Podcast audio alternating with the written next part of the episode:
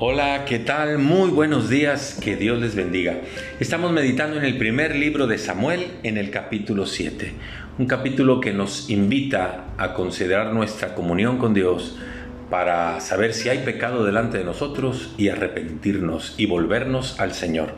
El pueblo de Israel se preguntaba por qué nos ha ido tan mal en todos estos años. Y había una respuesta, se habían alejado de Dios lo habían hecho a un lado y habían llenado su corazón de idolatría.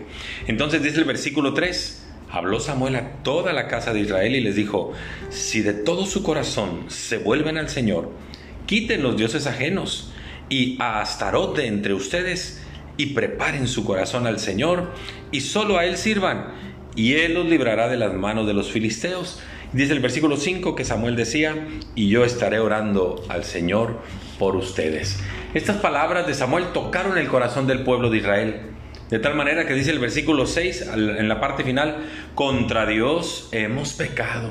Ahí se dieron cuenta que la raíz de su problema era su pecado delante de Dios porque lo habían hecho a un lado. Entonces los filisteos se dan cuenta que por ahí andan los de Israel y dicen, vamos a atacarlos. Y dice el versículo 8 que el pueblo le dice a Samuel, no dejes de orar por nosotros. Y entonces Samuel estuvo orando, estuvo orando delante de Dios, pidiendo que les ayudara a los israelitas a vencer a los filisteos. Ese día, dice el versículo 10, que el Señor tronó aquel día con gran estruendo sobre los filisteos y los atemorizó y fueron vencidos delante de Israel.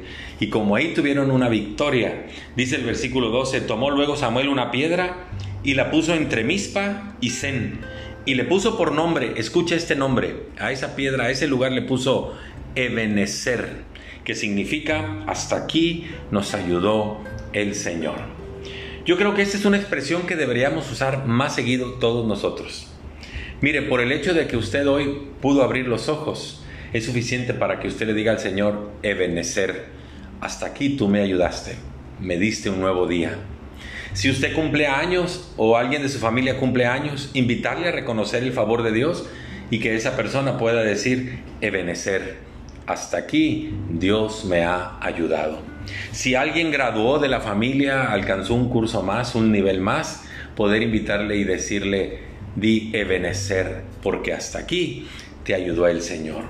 Cuando nuestras oraciones son contestadas y entonces viene la salud cuando la estábamos pidiendo, entonces llega la provisión para pagar la deuda, entonces viene un aumento de salario o viene un empleo que yo no tenía y le puedo decir al Señor, Ebenecer, hasta aquí tú me has ayudado. Le invito para que el día de hoy piense por qué razón le puede decir usted a Dios, Ebenecer. Muchas gracias, que Dios le bendiga, hasta pronto.